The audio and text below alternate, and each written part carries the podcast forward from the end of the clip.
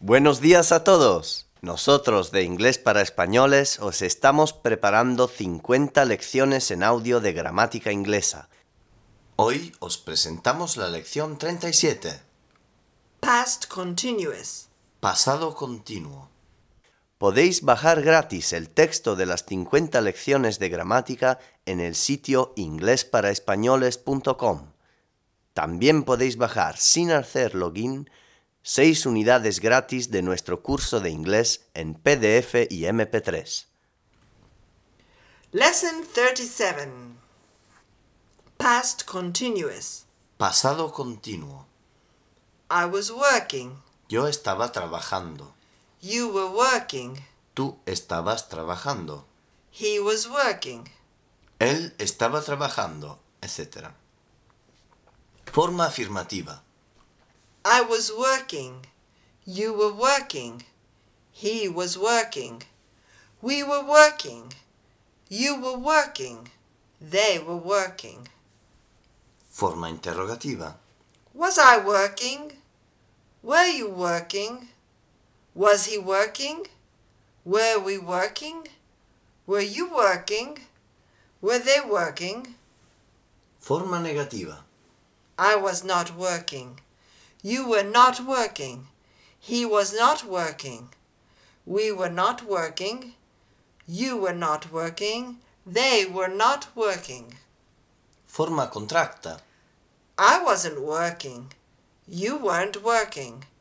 He wasn't working. We weren't working.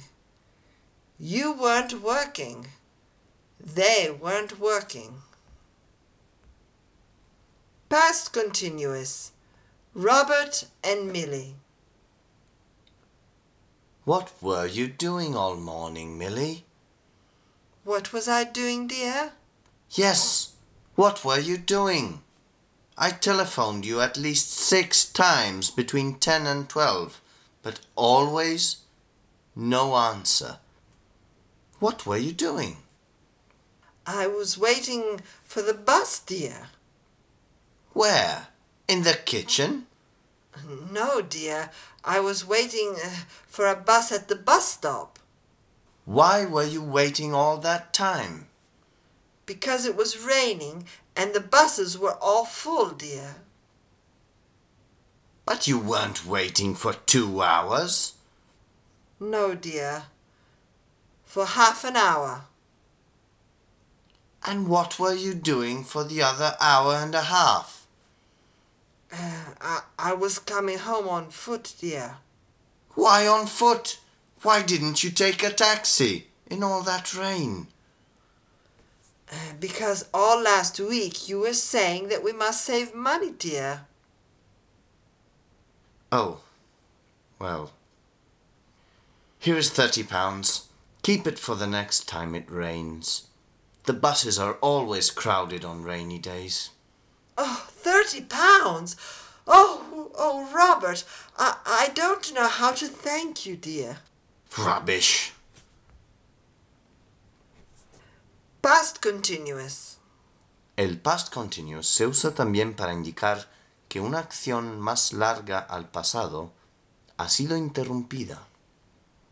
When the telephone rang, Jane was sleeping soundly. Cuando el teléfono sonó, Jane estaba durmiendo profundamente. When Abel arrived at Barbara's house, she was playing the piano. Cuando Abel llegó a casa de Barbara, ella estaba tocando el piano. When my plane landed at Fiumicino Airport, my friend Francesco was waiting for me. What were you doing when I telephoned you yesterday? I was working in the garden. This is why I didn't hear the phone.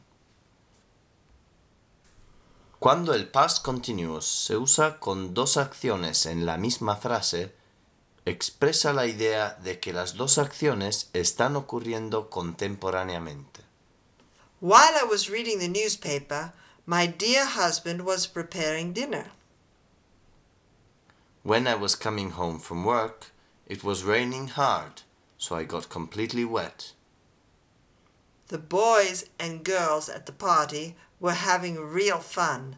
They were eating, drinking, singing and laughing.